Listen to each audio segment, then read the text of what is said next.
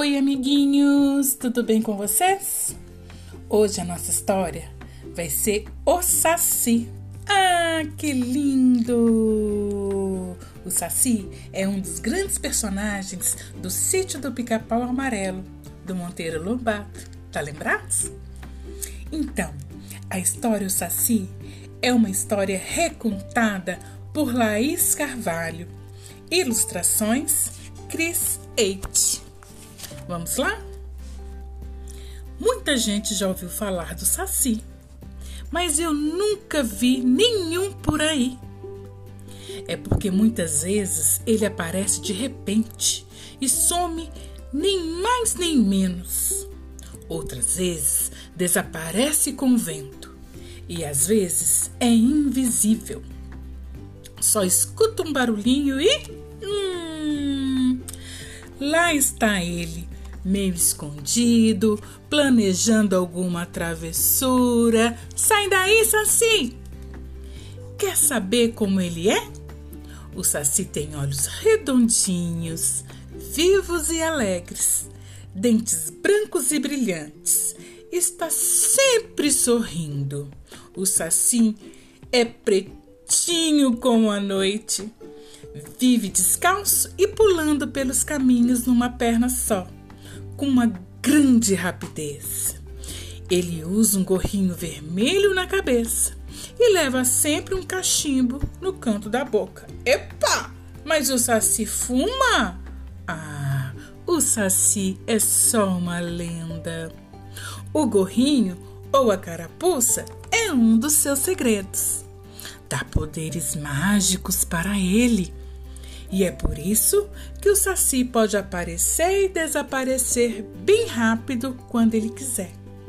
Ele gosta de fazer molecagens para divertir e nunca para quieto. Eita, Saci! Dizem que vivem escondido no meio das matas e por florestas para proteger a natureza. O Saci é legal!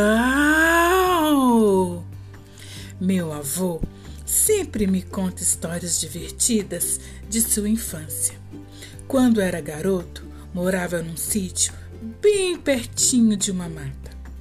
Quando ventava muito, ele e seu irmão ouviam uns barulhos esquisitos e um assobio fininho bem do lado da casa. Numa manhã, meu avô acordou assustado com o barulho dos cavalos. Olhou pelo cantinho da janela e. Hum, adivinha o que viu? o Saci! É, ele estava montado num cavalo, laçado com cipó, rindo e galopando por todo lado. Correu para fora e viu que o sítio estava na maior confusão. Eita, saci levado! A porteira do curral estava aberta e as vacas tinham escapado. As galinhas corriam assustadas e todos os cavalos estavam com a crina trançada e o rabo cheio de nós. A cachorrada latia sem parar. Todo mundo ficou doido com a bagunça do Saci. E o meu avô logo disse que tinha sido o pequeno Saci. Mas nessa hora o danadinho já ia longe e ninguém viu nada. Só o meu avô. Não acreditaram muito nele, mas o vovô diz que foi assim. E ele não costuma inventar as coisas. Ele sempre repete: se não foi o Saci, então quem foi? Ah, tem muita gente na cidade que também jura ter visto o Saci. E dizem que ele gosta de aprontar muito.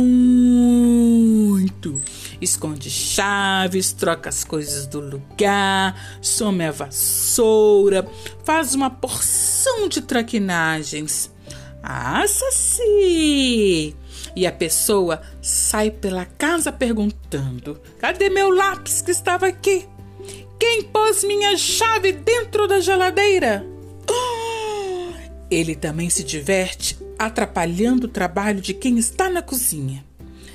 tampa a panela do arroz, faz a comida queimar, apaga o fogo, derruba a água no chão. Eita, Saci! Dona Maricota, vizinha da minha vovó, conta que uma vez o Saci entrou na casa dela, trocou o sal pelo açúcar, enquanto ela temperava o feijão. A pobre da Dona Maricota não conseguia entender por que o feijão estava com gosto doce, mas logo desconfiou. É o Saci. E menino levado. Minha vovó também contou que uma vez foi fazer pipoca e uma porção de milho não estourou. Ficou cheio de piruá no fundo da panela. Aí a dona Maricota chegou e foi logo falando: Isso é coisa do Saci. Ela disse que quando a cozinheira fica distraída e se vira de costas, o saci senta na tampa da panela e fica ali fazendo caretas. Quanto mais caretas, mais piruá, explicou Dona Maricota. Não é possível. Dizem que para capturar o saci só tem um jeito. Espere um dia de vento forte e procura um redemoinho que nem todo redemoinho tem saci, né, gente?